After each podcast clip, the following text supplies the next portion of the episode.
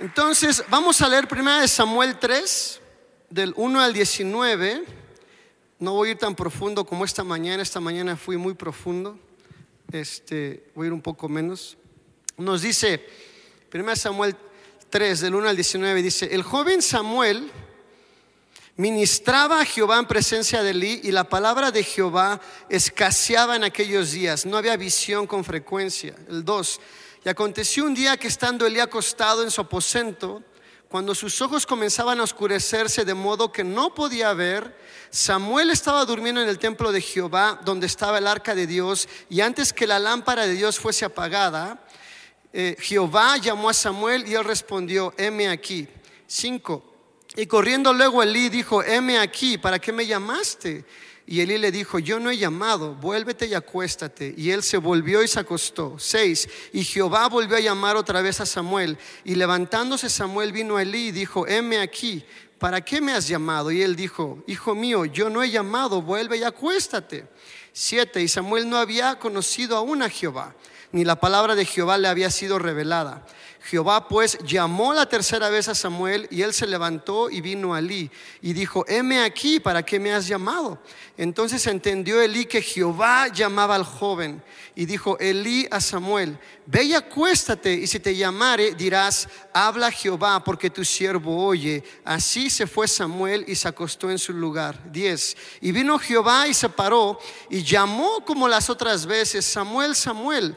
Entonces Samuel dijo, habla porque tu siervo oye. 11. Y Jehová dijo a Samuel, he aquí haré yo una cosa en, México, que a quien la oyere le retiñarán ambos oídos. Y aquel día yo cumpliré contra él todas las cosas que he dicho sobre su casa, desde el principio hasta el fin, y le mostraré que yo juzgaré su casa para siempre por la iniquidad que él sabe porque sus hijos han blasfemado a Dios y Él no los ha estorbado. Vamos a ir al 18, eh, eh, eh, no 19. Y Samuel creció y Jehová estaba con él y no dejó caer a tierra ninguna de sus palabras. Y todo Israel, desde Dan hasta Birseba, conoció que Samuel era fiel profeta de Jehová. ¡Wow! Muy bien. Bueno, hay que leer todo para los que no saben bien el contexto, lo entendamos más. ¿verdad? La palabra que traigo el día de hoy yo siento que es más como para México, de lo que está pasando en nuestros tiempos y espero poder explicarme bien. Aquí podemos ver un par de cosas. Número, en el 19 dice, y Samuel creció y Jehová estaba con él y no dejó caer a tierra ninguna de sus palabras. Lo que significa es que todas las palabras que Samuel daba, todas se cumplían. ¿Cuántos quieren que todas las palabras proféticas que Dios te use para dar, todas se cumplan? Porque siendo reales, a veces a lo mejor no escuchamos muy bien a Dios, o nueve de diez se cumplen, y a veces como fallan, y uno dice, bueno, ¿qué pasa? Entonces, eh, ¿Dios es mentiroso? Bueno, obviamente Él no lo es, Él no puede mentir, su naturaleza, o a lo mejor nosotros no le escuchamos bien. O a lo mejor, como decía en, primer, en la primera sesión, es las palabras muchas son condicionadas donde llega ante una palabra profética muy fuerte, eh, pero si tú sigues el camino de Dios, entonces las palabras se cumplen. Pero si tú decides alejarte del camino de Dios, entonces no es que el profeta sea mentiroso, a lo mejor que no escuchó bien, sino que tú te saliste de la voluntad de Dios, entonces la palabra profética ya, ya no se cumple, es condicionada. Y las palabras proféticas no condicionadas es, Cristo viene, te portes tú bien o no. ¿Estamos de acuerdo? Voy a ir a ejemplos, pero me voy a desviar del tema. Entonces aquí lo, lo, que estamos viendo que Samuel, todas las palabras que él decía se cumplían. Y como decíamos, bueno, yo quiero que las palabras que Dios me use para dar se cumplan. Y el secreto de esto, la clave de esto, y espero el día de hoy todos entremos a esto más profundo, está en el versículo 1, donde nos dice, el joven Samuel ministraba a Jehová en presencia de Elí. La clave es saber ministrar el corazón de Dios. Una vez que tú sabes ministrar el corazón de Dios, que sabes tocar el corazón de Dios, ya lo tienes todo. Busca primero el reino de Dios y su justicia y todo lo demás vendrá por añadidura. Busquémosle a Él, ministrémosle a Él. Y últimamente cuando esto de incienso que el Señor cuando me levantó un día a las 3 de la mañana y me dijo del proyecto y que empezaran las 24 horas, 7 de la noche, al otro día 7 de la noche, y me dio todo el proyecto que ya se lo saben, ya no lo voy a repetir. Este, es, es como Dios llamándole, hey, en primera esto no salió de hombre, eso salió de Dios, como Dios en su amor diciéndonos, hey, quiero yo acercar a México a mí. En amor le voy a decir a México qué hacer para acercarse a mí, para ministrar el corazón de Dios. Entonces Dios me decía, tú haz el llamado y yo le voy a decir a mis hijos que se unan a este proyecto. Cuando le digo a mi esposa, y mi esposa está acostumbrada a mis locuras, me dice, ok, me dice, ok, con otra amiga, Leti Arellano, empezamos a hacer toda la logística y empezamos a hacer el llamado. Y el Señor me decía desde el comienzo, y me dice, quiero hacer algo que es imposible. Bueno, en realidad es imposible para nosotros. Y cuando le dije inclusive a John Arnold, oye John, mira, queremos este proyecto de iglesias y todos orando juntas 24 horas, ¿sabes qué me dijo? buena suerte uniendo a las iglesias. Mas sin embargo el Espíritu Santo lo ha hecho posible. Porque hay hambre en México. Hay hambre en México y hemos nosotros buscado este avivamiento y ya Dios nos está diciendo que quieren avivamiento. Sí, le estoy dando la estrategia para que me ministren a Dios y nos acerquemos a Él. Estamos viendo que tanto Dios nos ama que nos está mostrando cómo acercarnos a Él. Y lo repito, lo mejor de todo es que ha habido 53 iglesias anfitrionas, como en 21 o 22 estados, que han dicho que sí. Y cada iglesia invitó mínimo a dos más, otras a seis, otras a siete, y han estado durante 24 horas. Y el día de hoy es el número día 22, si bien recuerdo. 22 días, iglesia. México ha respondido a ese llamado de ministrar el corazón de Dios. Y estos días, cuando estamos, yo normalmente le, pues conozco la mayoría de las iglesias, Dios me ha dado favor con ellos, han visto el corazón que es solamente ministrar a Él. Les mando mensajes, ¿qué les dijo Dios? ¿Qué les dijo Dios? Y continuamente me dicen, México le ha sacado una sonrisa a Dios. México está contento por lo que está pasando. Estamos eh, eh, aceptando el llamado de acercarnos a Él. Y veo un león rugiente que está caminando sobre México y está rugiendo. Y veo la bandera de México y el tiempo del avivamiento ha llegado. Y otros me dicen, Arturo, es que era tiempo de hacer algo diferente para recibir algo diferente. Y, constantemente, y eso me emociona, como decía el hermano aquí de las ofrendas, me emociona, me anima, que vamos bien, vamos bien. Con el hecho que él me dijo, han tocado mi corazón, para mí ya fue suficiente. Ya lo demás fue una añadidura, ya fue algo extra que nos da. Y obviamente estamos muy emocionados porque hemos visto iglesias ya encenderse con fuego. Una nos dicen, ya vamos a hacer esto cada mes y luego lo vamos a hacer cada semana. Y está viendo, hay unidad. Y cuando hay unidad es cuando viene la gloria gloria de Dios viene esa nube, cuando, vamos a verla en segunda de Crónicas 5:11, cuando estaban ministrando como uno, vino una nube, una gloria que los sacerdotes no podían ni estar parados en el templo. Y es lo que hemos estado haciendo este día, estos días. En unidad, México está ministrando el corazón de Dios y esa nube va a ir descendiendo cada vez más. Entonces veamos, cuando ministramos el corazón de Dios, dije el primero es, su gloria se manifiesta y cuando su gloria se manifiesta vienen las sanidades, vienen milagros, vienen muchas cosas que hemos estado nosotros buscando por mucho tiempo. También podemos ver en Mateo 15, 22, esta mujer que tenía su hija que estaba toda endemoniada, cuando ella vino delante de Jesús y le dijo, eh, ayúdame mi hija está enferma. Bueno, estaba endemoniada y Jesús le responde en Mateo 15, 24, no soy enviado sino a las ovejas perdidas de la casa de Israel. Entonces ella vino y se apostró, le adoró, ministró el corazón de lo que estamos hablando, se postró ante él diciendo, Señor, socórreme. Respondiendo él dijo, no está bien tomar el pan de los hijos y echarlo a los perrillos, a toda la ofende. Y ella dijo, sí, Señor, pero aún los perrillos comen de las migajas que caen de, los, de la mesa de sus amos. Entonces respondiendo Jesús dijo, oh mujer, grande es tu, fe, hágase contigo como quieres. Y su hija fue sanada desde aquella hora. Ella se postró, le adoró y en ese momento recibió el milagro, la señal que tanto eh, ella estaba anhelando. Y lo que he estudiado de aquí en adelante fue cuando Jesús ya empezó a ministrar más a los gentiles. Antes se había enfocado más a los judíos.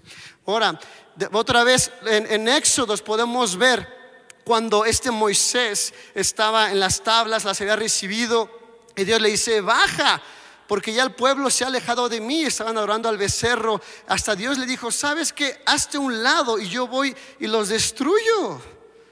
Y contigo hago una nación nueva. ¿Se acuerdan? Podemos leerlo, pero por el tiempo. ¿Y qué es lo que hizo Moisés? Moisés se postró y le adoró a Dios. Y cuando empezó a adorar a Dios, empezó a hablar con Él y nos dice que Dios se arrepintió de, tener esos pensamientos y le dio otra oportunidad al pueblo de Israel. Luego pueden verlo en Éxodo 32, 11. Em, en Daniel 7, 9, ese sí me gustaría leerlo. En Daniel 7, 9, ahí sí nos dice, Dice, estuve mirando hasta que fueron puestos tronos y se sentó un anciano de días, cuyo vestido era blanco como la nieve y el pelo de su cabeza como una lana limpia. El anciano de días, bueno, es Jehová, no Dios Padre. Su trono llama de fuego y las ruedas del mismo fuego ardiente. En el 10, un río de fuego procedía y salía de delante de él. Millares y millares le servían. Otra traducción dice, le ministraban, le adoraban. Y millones de millones asistían delante de él. El juez se sentó y los libros fueron abiertos. En el 11, yo entonces miraba a causa del sonido de las grandes palabras que hablaba al cuerno. Miraba hasta que mataron a la bestia y su cuerpo fue destrozado y entregado para ser quemado en el fuego. 12, había también quitado a las otras bestias su dominio, había quitado a las otras bestias su dominio, pero les había sido prolongada la vida hasta cierto tiempo. Y el 13, miraba yo en la visión de la noche y aquí en las nubes del cielo venía uno como un hijo de hombre, es Jesucristo, que vino hasta el anciano de días y le hicieron acercarse delante de él. 14, y le fue dado dominio, gloria y reino para que todos los pueblos, naciones y lenguas le sirvieran. Su dominio es dominio eterno, que nunca pasará y su reino uno que no será destruido. ¿Qué quiero decir con esto? Si te puedes ver, en el 10 dice, había millares y millares ministrando, adorando al anciano de días. Y después de que estaban adorándole, ministrándole, el corazón, que es el tema de hoy, es cuando entonces Dios se encargó del anticristo.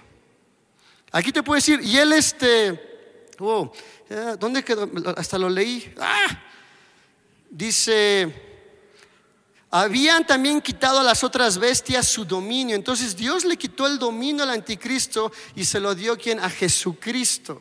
Nuestras oraciones son muy importantes. Estamos ministrando el corazón de Dios. Yo mencionaba, de hecho, un amigo. Ah, ok, déjame el ejemplo.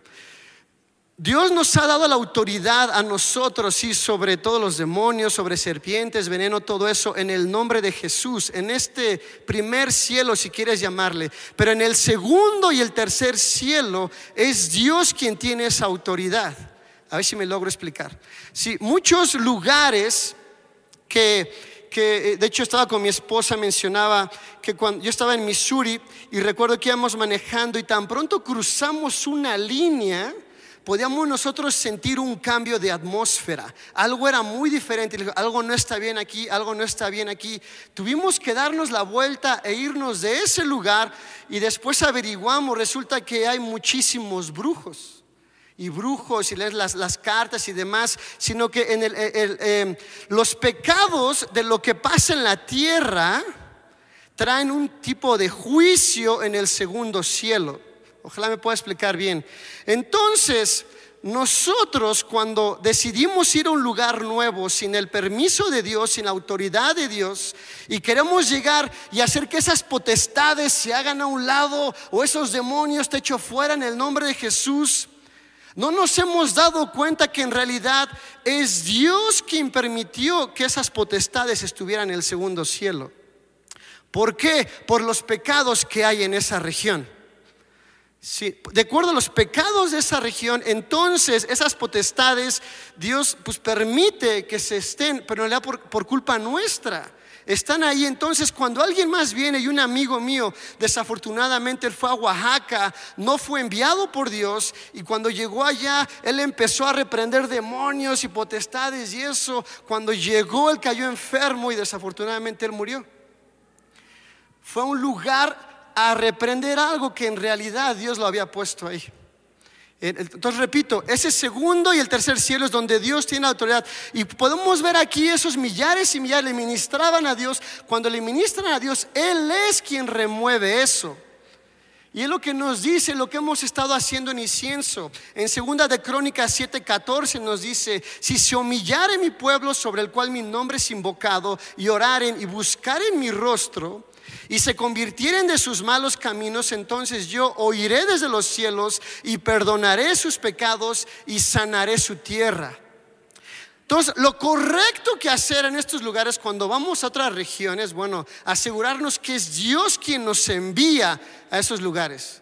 Y también permiso de sus pastores y autoridades inmediatas, ¿no? Obviamente, siempre en lo espiritual es muy diferente que lo terrenal. Entonces, una, ya que nos envía, uno llega y lo que Dios nos está diciendo, y en realidad es lo que estamos haciendo en incienso. El primero nos dijo que Dios quería restaurar su casa de oración. Es lo que hicimos, 24 horas, los 40 días, ya saben el proyecto. Y después Dios nos dijo, ok, ve y humíllense delante de mí. En lugar de estar nosotros reprendiendo demonios y sacarlos, nos humillamos al que es el dueño de todo, el que tiene el poder de todo, y a Él le pedimos perdón por los pecados, a lo mejor nuestros o a lo mejor del ministerio que hemos tenido, que no hemos seguido la voluntad del Espíritu Santo, o inclusive por los pecados regionales. Señor, yo me posiciono y me humillo, Señor, para que nos oigas y nos perdones. Perdona los pecados de esta región, perdona los pecados de esta región. Y después de ahí, entonces dice, y yo sanaré la tierra. E inclusive en el siguiente versículo dice, y entonces yo abriré los cielos y es lo que estamos haciendo en incienso cuando vamos de región en región pidiéndole, nos humillamos al anciano de Dios, nos humillamos a Dios en el nombre de Jesús. Eh, perdónanos, Señor. Y después Dios me llevó a G 1.14 donde dice, y despertó Jehová el espíritu de Zorobabel, el hijo de Salatiel, y dice que él despertó el espíritu de todos los del pueblo y llegaron y construyeron la casa de Dios. La palabra despertó significa avivó. Y es lo que estamos haciendo en incienso. Pedimos perdón y después decimos, Señor, ahora ven y aviva a México. Y aviva a México. Y esa es la estrategia que Dios nos dio en incienso y es lo que yo he entendido por la Biblia. Y está ahora el día número 21-22, el día de hoy. Y vamos adelante en diferentes regiones. Y Dios me sigue diciendo, hey, han tocado mi corazón. Me han puesto una sonrisa México está respondiendo al llamado de Dios, a lo que Él nos ha pedido, nos ha dado en su amor la estrategia para acercarnos a Él, para ministrar el corazón de Él. Otra más podemos ver en Hechos 13:2. En Hechos 13:2 nos dice que eh, Dice, ministrando estos al Señor y ayunando, dijo el Espíritu Santo, apartadme a Bernabé y a Saulo para la obra a los a que los he llamado. Ministrando al Señor, cuando le ministramos, Él también nos da la dirección que debemos de tomar.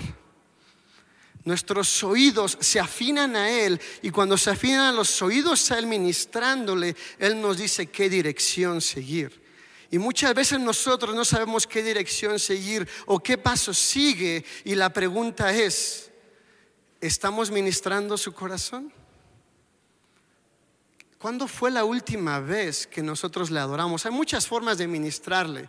La mayoría ha sido adorándole, este, nos dice, ministrándose al Señor y ayunando, ayunando también, porque está diciéndole no a tu carne y acercándote más a Él, haciendo su voluntad, le ministras, mostrando el amor de Jesús, le ministras. Él te, él te dice cómo. Entonces te falta más dirección en tu vida, entonces a lo mejor nos falta ministrarle más el corazón de Él.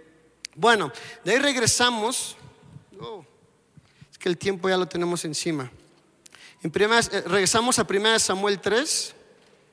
Y nos dice más adelante, y la palabra de Jehová escaseaba en aquellos días, no había visión con frecuencia. Escaseaba en aquellos días, en mi punto de vista, y luego lo pueden ver más adelante, porque el sacerdote Elí, si antes eh, eh, ah, Samuel, que era un niño a los ocho años, Sí, repito, él estaba ministrando el corazón de Dios y cuando él empezó a ministrar el corazón de Dios es cuando Dios le abrió sus oídos.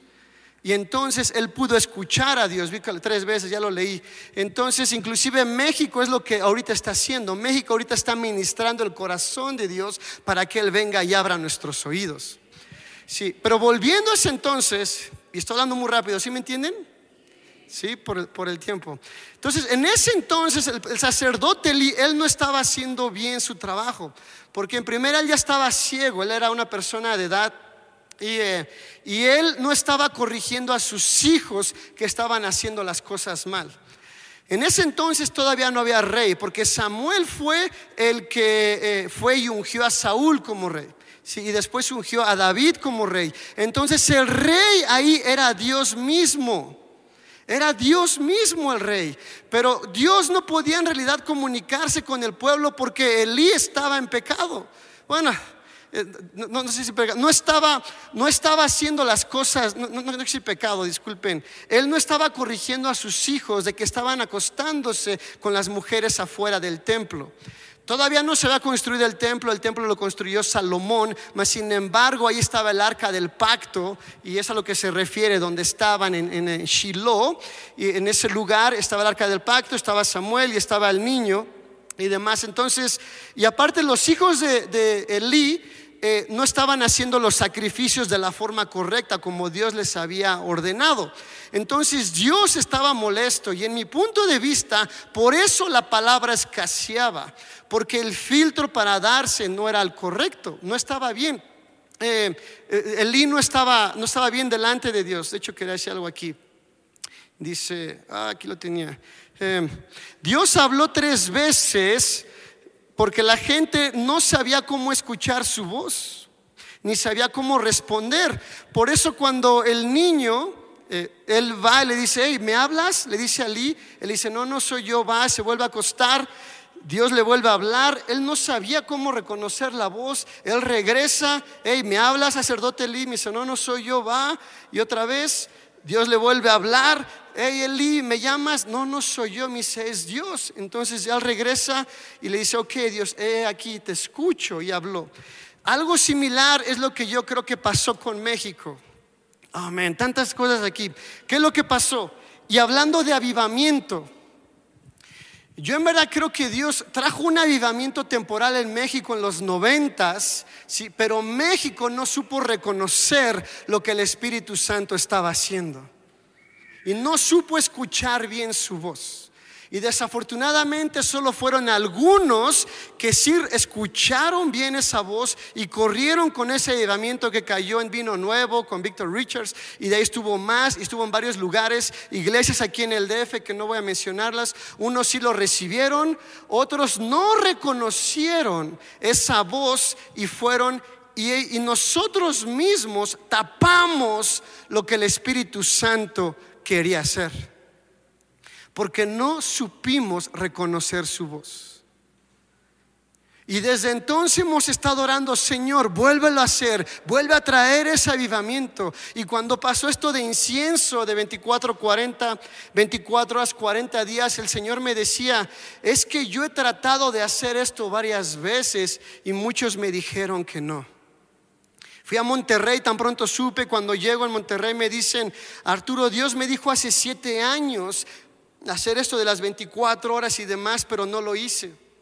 Otro pastor aquí en el DF, no voy a mencionar nombres, me dijo, yo he querido hacer esto, pero no lo hice.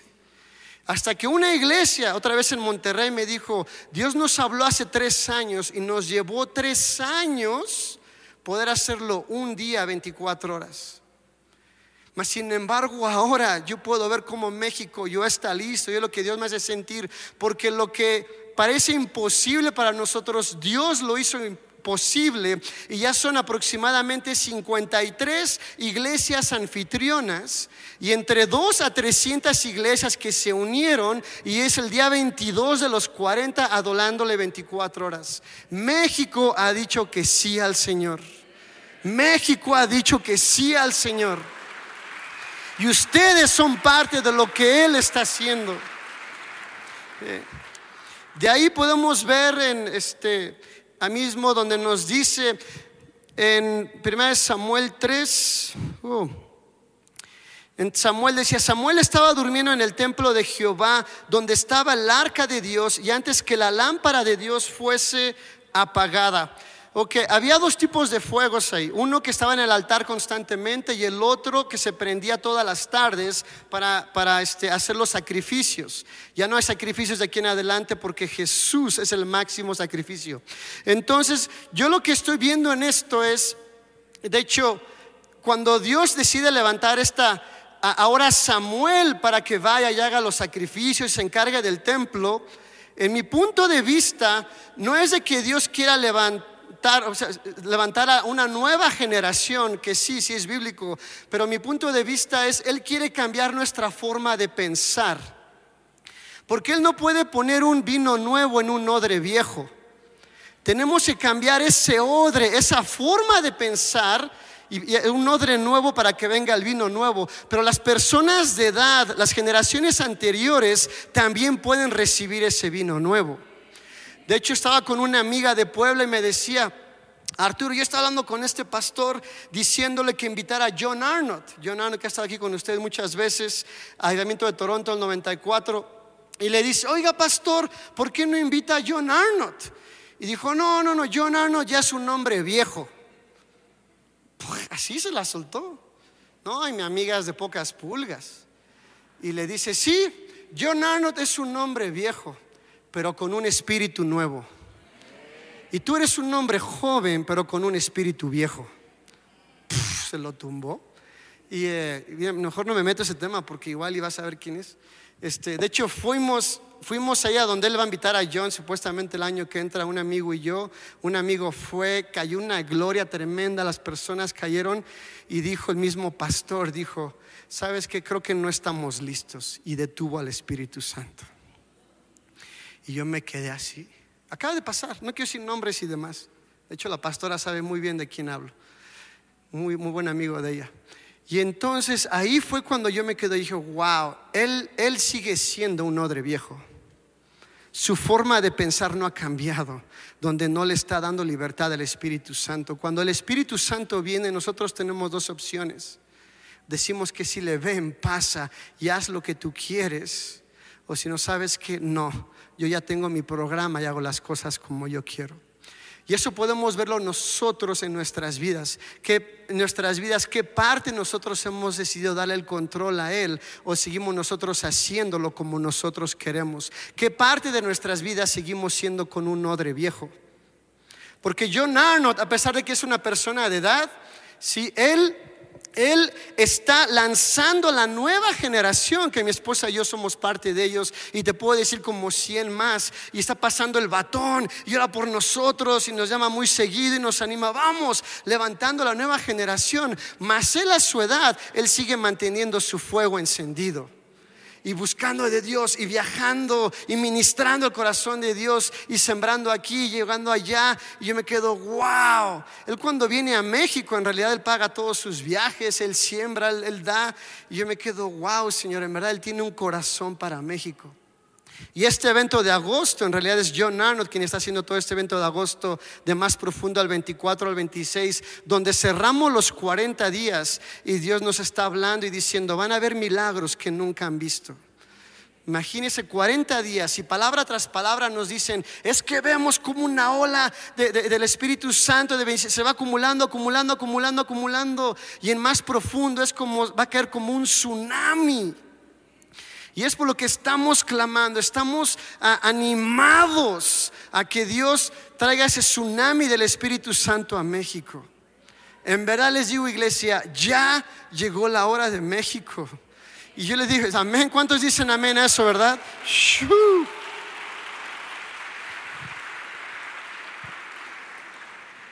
Entonces sí, Dios, aquí podemos ver que levantó a Samuel, pero en realidad lo del odre viejo es la forma de pensar vieja que traemos. Quedamos decirle, Señor, tú tráenos la forma de pensar nueva, la del vino nuevo. ¿Tenemos unos minutos más? Pastora, sí, ya. Ok. Dame un segundo. Voy a cambiar un poco porque me sale cambiar. Si vamos a Marcos 4:35.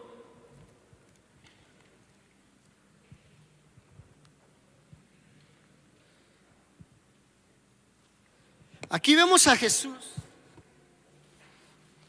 Espérame, es que de ahí me voy a saltar a otro. Deja de una vez lo encuentro.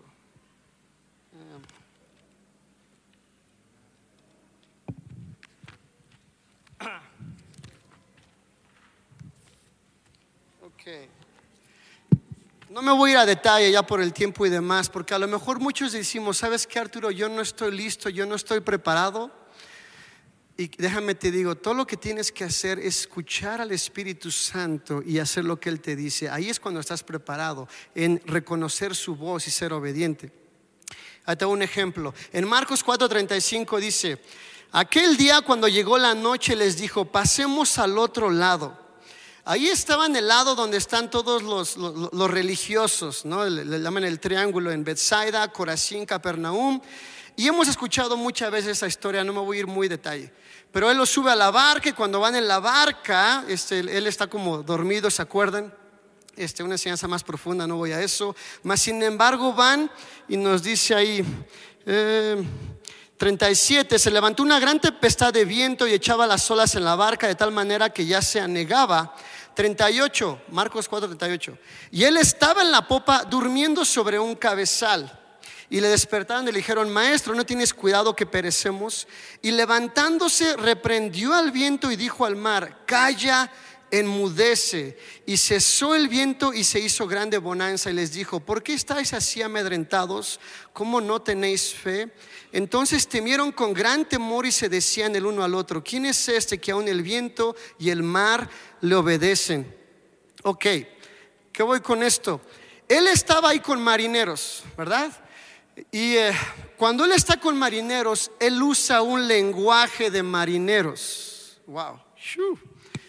Dios a nosotros se nos manifiesta a veces de formas diferentes, de acuerdo a donde nosotros estemos en ese momento. Y nos habla inclusive de formas diferentes. Y es algo que yo veo con mi hermana. Mi hermana tiene sus hijos, Justin y Elena, y cuando viene Justin, él llega y la agarra a besos, y, la ama y se agarran a besos, se abrazan y hasta, hasta empalagan cuando uno los ve. Pero es la forma que ella le gusta amar a su hijo Justin. De repente Justin se va y llega Elena y agarra a Elena y la quiere abrazar y darle besos. Y Elena, no mamá, hazte un lado mamá y la hace a un lado. Entonces mi hermana al principio se sentía muy mal. Y dice, wow, puedo ver que mi hija no me ama. O sea, ¿qué es lo que pasa? Y se sentía mal y se sentía mal hasta que por fin Dios le dio la revelación. Y hay un libro muy bueno que yo sé que lo han leído, si no, se llama Los cinco lenguajes del amor de cómo todos tenemos diferentes formas de ser amados. Que a uno les gusta el toque físico, otro las palabras de afirmación, este, otro les, les, gusta actos de servicio, el otro les gusta los regalos. Y se me fue uno, ya dije el toque físico. Eh, eh, tiempo de calidad son los cinco. Entonces cada uno tiene una forma diferente de ser amado. Y es lo mismo de Dios con nosotros. A cada uno nos habla de una forma diferente y a cada uno nos ama de una diferente, de una forma diferente. Entonces, como él te ama a ti, a lo mejor él va a amar diferente al otro. Y porque sea diferente no significa que es malo. solamente significa que es diferente, porque todos somos diferentes. Y entonces mi hermana se da cuenta de Elena y lo que hace, se dio cuenta que le gustaban las cartitas, cartitas de amor. Y va, le pone, hey, Elena, te amo, y se la dejaba al lado de la almohada. Y la niña feliz. Y en la noche le hacía una carta, y, ah, yo también, mamá. Y así es como le gustaba sentirse amada a su hija. Entonces mi hermana lo entendió dijo, wow. Y lo mismo es Dios con nosotros. Esa es una prédica muy larga, nada más eso. Aquí Él está hablando con marineros y cuando está con marineros, entonces Dios usa lenguaje de marineros. Cuando Él le dice, hey, calma esta tormenta, y como ellos son judíos, aunque son jóvenes, ellos sabían muy bien el Torah, y si podemos ir nosotros a Salmo 107, Salmo 107 nos dice,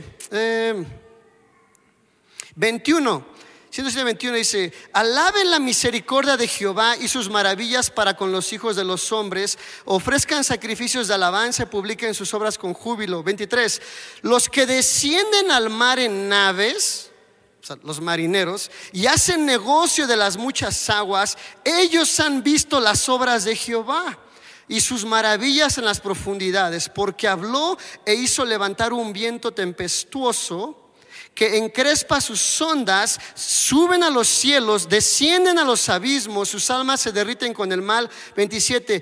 Tiemblan y tutubean como ebrios y toda su ciencia es inútil. 28. Entonces claman a Jehová en su angustia. Aquí está.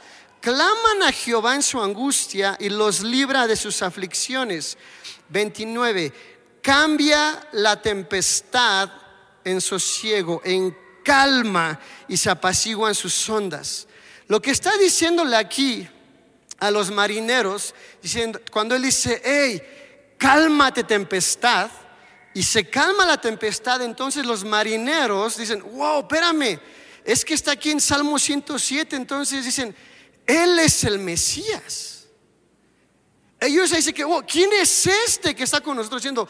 Él es el Mesías. Y luego muchas claves de Dios, como le revela a muchos con los que está diciéndole, Él es el Mesías de diferentes formas. Entonces le dice, yo soy el Mesías. Y cuando dice, wow, ¿quién es este? ¿Quién es este? Es cuando empiezan a preguntarse. Pero bueno, de ahí podemos ver cuando llegan al otro lado, Llegan al otro lado y sabemos que está todo el endemoniado y que estaba con cadenas. Y cuando el, endemoniado le ve, él sale corriendo y se postra a Jesús. Amén, la autoridad que tenemos en el nombre de Jesús, ¿verdad? Se postra a Jesús y de ahí eh, nos dice, no, dice 6. Cuando vio pues Jesús de lejos, corrió y se arrodilló ante él y clamando a gran voz dijo, ¿qué tienes conmigo Jesús, Hijo del Dios Altísimo? Te conjuro por Dios que no me atormentes. Porque le decía, sal de este hombre espíritu inmundo y le preguntó, ¿cómo te llamas? Y respondió, Legión me llamo porque somos muchos. Y le rogaba mucho que no los enviase fuera de aquella región. Estaba allí cerca del monte un gran hato de cerdos paciendo y le rogaron todos los demonios diciendo, envíanos a los cerdos para que entremos en ellos.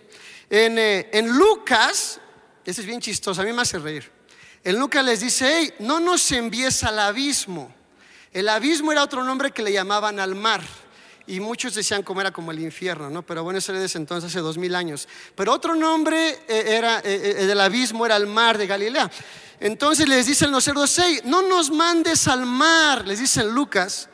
Y aquí en Marcos los demonios le dicen, bueno, mándanos con los cerdos. Y, para mí Jesús está bromeando. Dice, ok, los manda con los cerdos. ¿Y a dónde se van los cerdos? se van al abismo. Yo creo que Jesús tiene un sentido del humor. Pero bueno, de ahí vemos que no les gustó a los que estaban ahí, a los empresarios, porque afectó mucho la economía de ellos, ¿verdad? La economía y demás, y, bueno, es otra prédica. Pero a lo que voy con todo esto, iglesia, entonces de ahí, en el 19, Marcos 5, 18. Al entrar él en la barca, el que había estado endemoniado le rogaba que le dejase estar con él. Mas Jesús no se lo permitió, sino que le dijo, vete a tu casa a los tuyos y cuéntales cuán grandes cosas el Señor ha hecho contigo y cómo ha tenido misericordia de ti. Yo en estos días, si alguien acepta a Cristo, pues lo correcto muchas veces es nosotros recibirlo y ministrarlo y enseñarle y todo eso, ¿verdad? Mas sin embargo aquí Jesús está haciendo algo completamente opuesto a nuestras tradiciones o a lo mejor formas de pensar vieja. Él le dice, no, no, no, no, no, no vengas conmigo. Pero ¿cómo? No, tú ve a Decápolis, o sea, tú, vete con los tuyos, ya estaban en Decápolis, perdón, tú vete con los tuyos. Y había ahí como 10 ciudades de Decápolis a los que tenía que ir y ministrarles y le dice, tú ve y cuéntales tu testimonio y de las cosas grandes que, que Jesús hizo, ¿no? Entonces, sé en obediencia y es a lo que voy, iglesia. Tenemos que ser obedientes cuando el Espíritu Santo nos dice que seamos obedientes.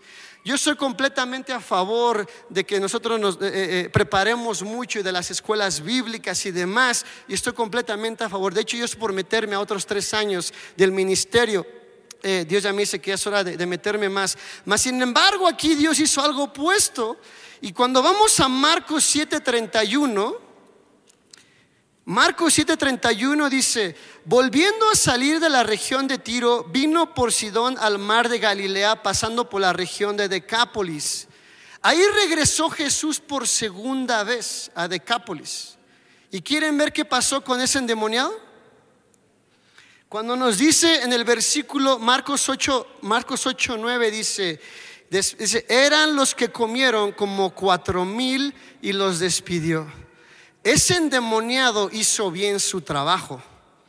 Porque cuando él regresó y solamente empezó a, compartir su testimonio, guiado por el Espíritu Santo, a lo mejor sin tener todo el entrenamiento que a veces nos gustaría, él, él logró alcanzar a cuatro mil almas y traerlas a Jesús. ¡Wow! Entonces, cuando muchas veces nos habla el Espíritu Santo, este odre viejo quiere seguir las tradiciones, quiere seguir lo que nos dice el hombre, pero el Espíritu Santo te dice, yo tengo algo mejor, por ahora confía en mí. Y quiero creer después de la segunda vez, a lo mejor cuando ya Jesús le dijo, ok, ok, ahora vente, vente, te vamos a disipular un poco más, ya llegó la hora, ¿no? Quiero creer eso. Repito, yo estoy al 100% a favor de los discipulados, pero estoy más a favor de hacer lo que el Espíritu Santo nos dice que hagamos. Entonces, cuando tú estés en este avivamiento que ya está cayendo a México y Dios te diga, tú ve y ora por el, por el que está enfermo, porque está en silla de ruedas, porque está en cáncer, pero es que nunca me has usado en sanidades, pero no tengo entrenamiento, deja, voy por el líder, voy por el pastor. te estoy diciendo que tú vayas Quita ese odre viejo y ahora métete al vino nuevo. Sebas, si me ayudas, y métete al vino nuevo. Hacer, escuchar la voz del Espíritu Santo y dar ese paso de fe. Porque si decides ser ese odre viejo, ¿qué crees? No vas a ser parte de lo que Dios está haciendo ya en este país. ¿Cuántos están listos para decirle que sí al Espíritu Santo? Él ya está haciendo algo en esta nación y la nación de México está diciendo que sí, sí queremos algo. Y una, amiga me decía hace unos días, ¿sabes qué Arturo? Yo veo a Dios decir que México es una nación consentida.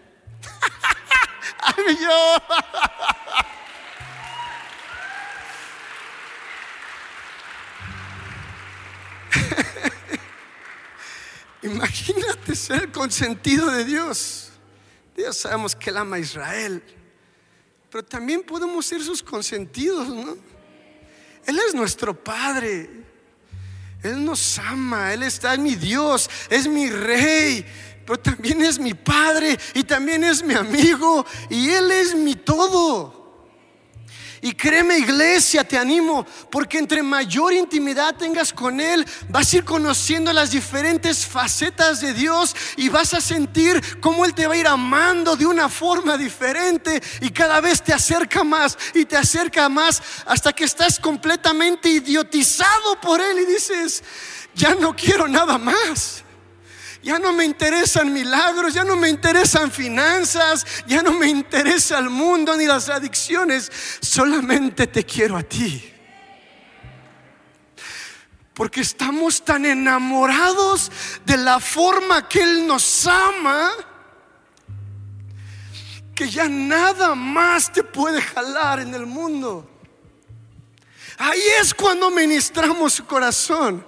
Cuando llegas, te postras. Y, y, cómo me puedo acercar más a ti? Y ven, y tú dime, papá, háblame. Ven, tócame.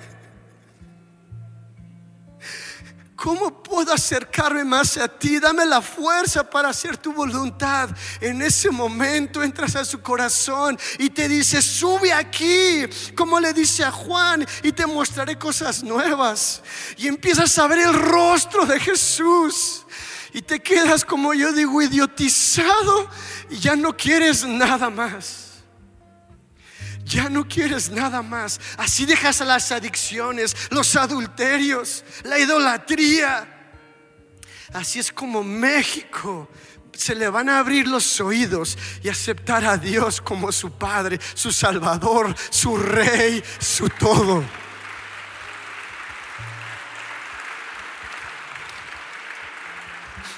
Yo constantemente le digo, enamórame más de ti, enamórame más de ti. Y estoy donde está mi hermano, tiene una mina y está lleno de tierra y demás. Y al otro día que le pedí, vino ese fuego del Espíritu Santo, ese amor, ese apacible. Lo siento y caigo de rodillas, no importándome quién me ve. Y nada más disfruto esos momentos.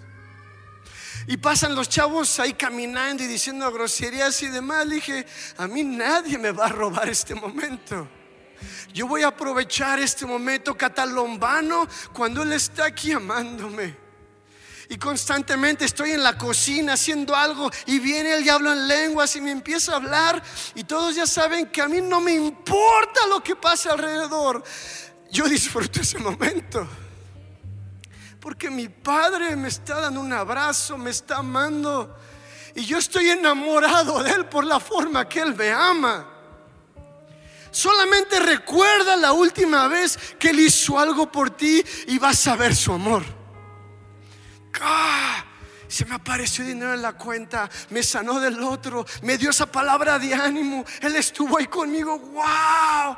Ahora imagínatelo diario. Y por eso hacen sacrificios, la lámpara diaria, diario buscándole. Tenemos que ir diario buscándole. Porque no todo el tiempo podamos vivir en el monte alto, sino a veces estamos en los valles. Y en los valles tenemos que volver a subir ese monte. Entonces tenemos que volver a postrarnos diario delante de Él y volver a buscar su presencia. Volver a ministrar su corazón. ¡Hey!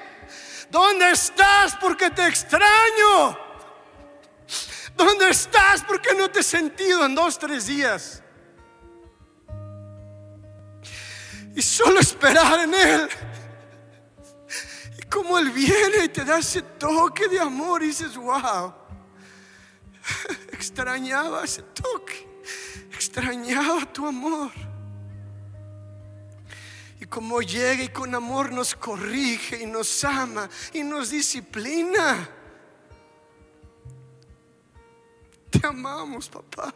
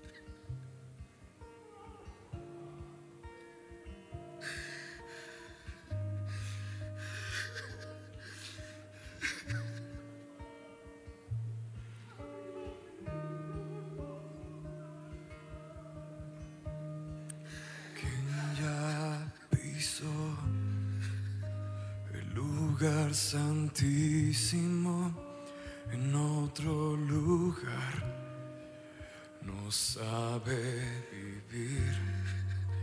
Y donde se encuentre, clamará por la gloria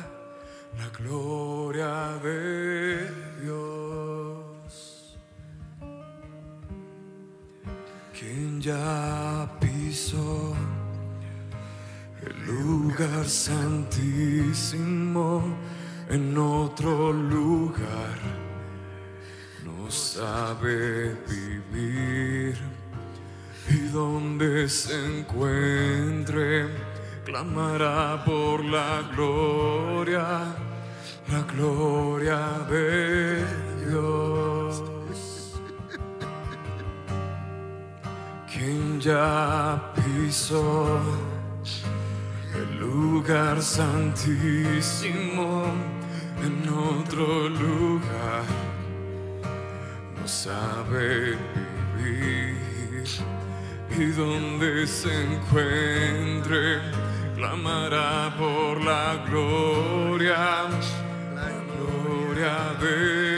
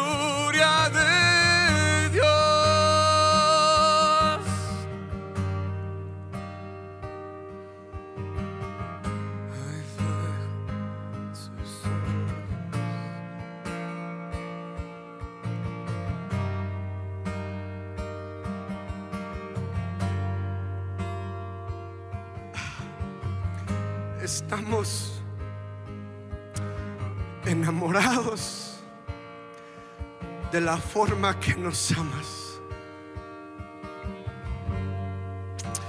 Estamos enamorados. Ahora te pido, papá, que nos enseñes a ministrar tu corazón en nuestras vidas personales, nuestros trabajos, en las áreas donde nos has puesto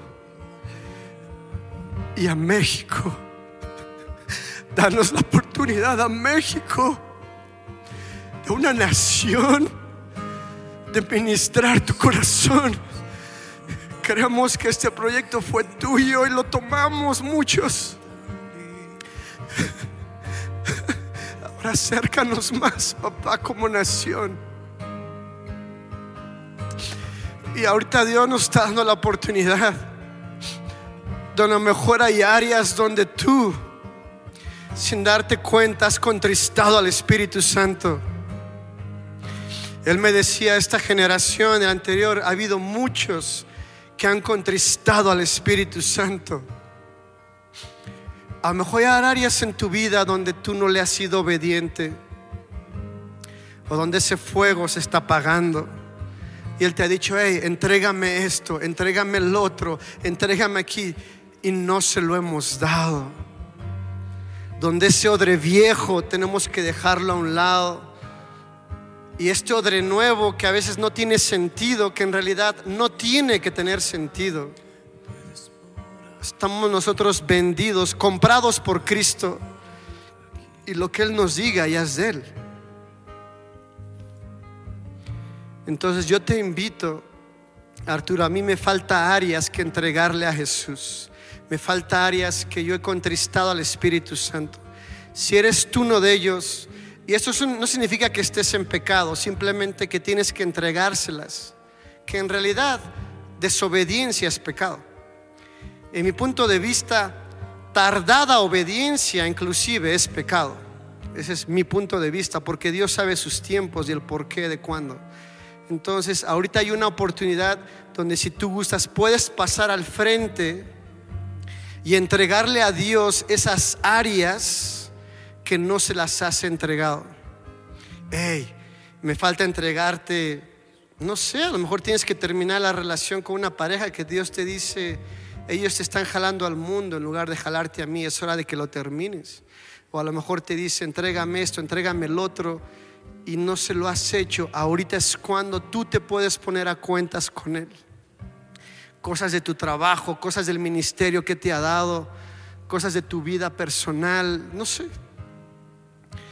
es un momento muy íntimo ahorita.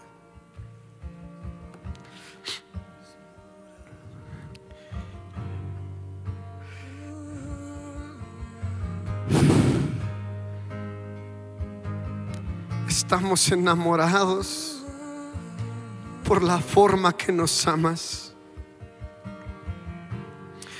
Estamos, estoy idiotizado por la forma que me amas. ¿A dónde más voy a ir? ¿Y para qué voy a alguien más? Si estoy enamorado de ti. Y cuando el enemigo quiere venir y ponerme una tentación aquí, ponerme una tentación algo, yo siempre hay que tener la guarda en alto, siempre la guarda en alto.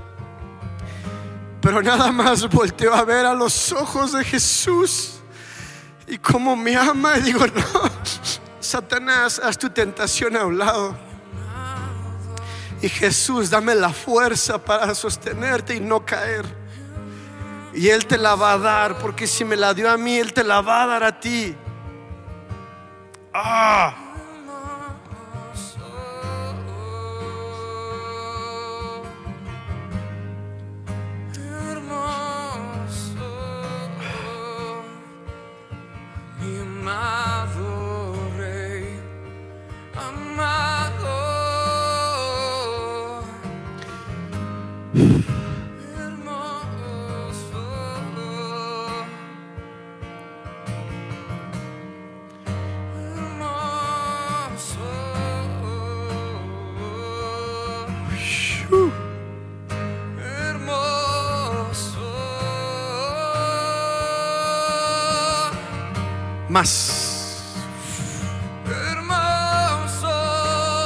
Papá, ven.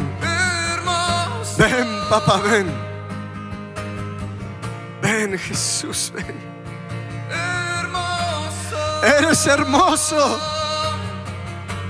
Eres lo más hermoso. Vamos, dile, dile que es hermoso. eres hermoso, México te dice que eres hermoso. Ven y cambia esta nación.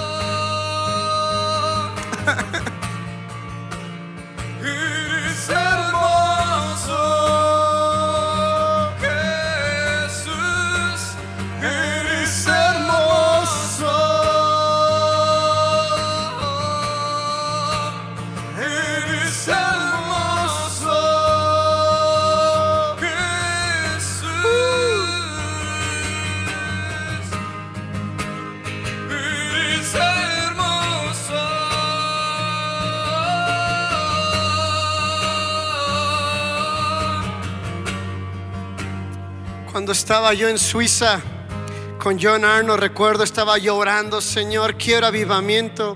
Y lo he dicho varias veces, nada más lo repito. Me dice, ¿tú crees querer avivamiento?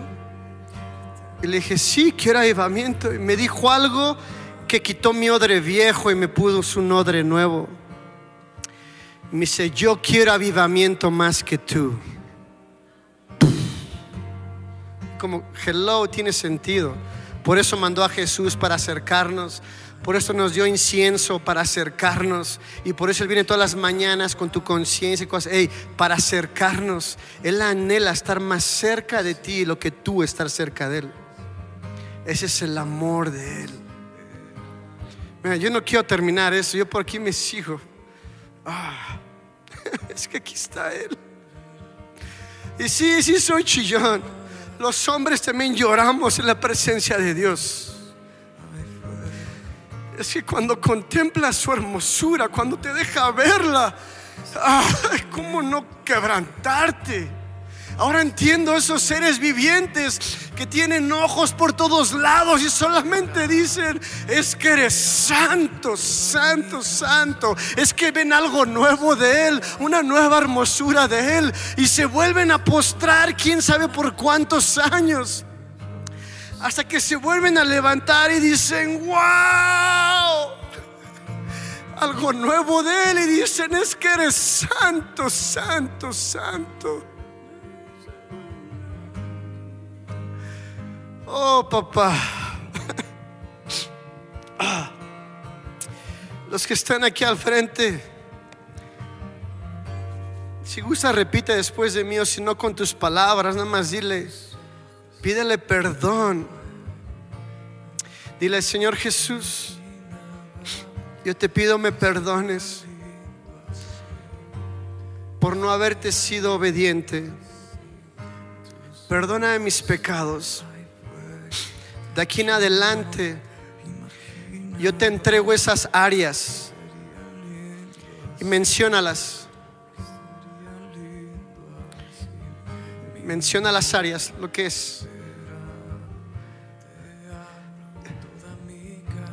Discúlpame por no haber confiado en ti y haber tenido un odre viejo. De aquí en adelante haré las cosas a tu manera y te pido que me conviertas en un odre nuevo y hacer las cosas a tu manera. Te amo, papá. Espíritu Santo, lléname de ti. Quiero un fresco bautismo de tu espíritu. Enséñame a escuchar tu voz y dame la fuerza para hacer tu voluntad. Ah, ahí sigan unos minutos. Yo no quiero terminar esto. Ahí sigan.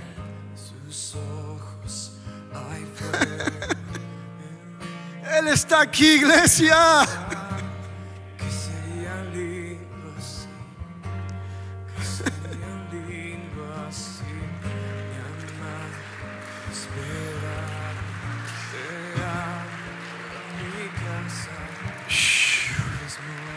Aquí, papá. Quédense los que están aquí al frente, quiero por ustedes. Y antes de, si alguien aquí que diga, Arturo, yo no tengo a Jesús en mi corazón o me alejé de Él y quiero regresar a Él, si eres tú, levanta la mano. Si te alejaste de Dios o lo quieres conocer, ok, hay uno o dos. Yo les invito a que pasen aquí al frente los que no conocen a Jesús como Salvador o si se alejaron y van a regresar a Él y hagan una segunda fila ustedes, los que van a aceptar a Cristo. Y me gustaría orar ahorita en lo que Seba nos guía un poco más. Me gustaría orar por los que están aquí al frente. Espérenme un segundo. Show. Es que estos mensajes de la salvación deberían ser en cada servicio. Porque es una vida eterna de la que está en juego. Y no quiero que quede sobre mí el no haber hecho el llamado. Un aplauso a los que están aceptando a Jesús. Amén. ¿Hay alguien más acá? Oh. Ok, entonces son ustedes, ¿eres tú? ¿Son, son dos? Amén, son tres. Wow. La, cuatro, la Biblia dice, si uno cree en su corazón y confiesa con su boca que Jesús es el Salvador, en ese momento es salvo. Y de aquí en adelante Él guía nuestra vida. Les aseguro algo, no va a ser fácil, pero con Jesús va a ser mucho más fácil. Y en la tormenta Él va a estar al lado tuyo, porque lo ha estado con nosotros, también va a estar con ustedes. Si no, no estuviéramos aquí, si no confiáramos en Él o su amor. Entonces, si gustan, repitan después de mí. Dice, Señor Jesús, yo te acepto como mi Dios y Salvador. Perdóname mis pecados. Sé que moriste en la cruz por mí y resucitaste al tercer día y ahora estás a la derecha del Padre. Espíritu Santo, lléname de ti, enséñame a escuchar tu voz y dame la fuerza para hacer tu voluntad. Te amo, Padre. Y está bien si nos ponemos de pie y adoramos unos minutos más antes de terminar. Vamos, Sebas, con todo. Uh.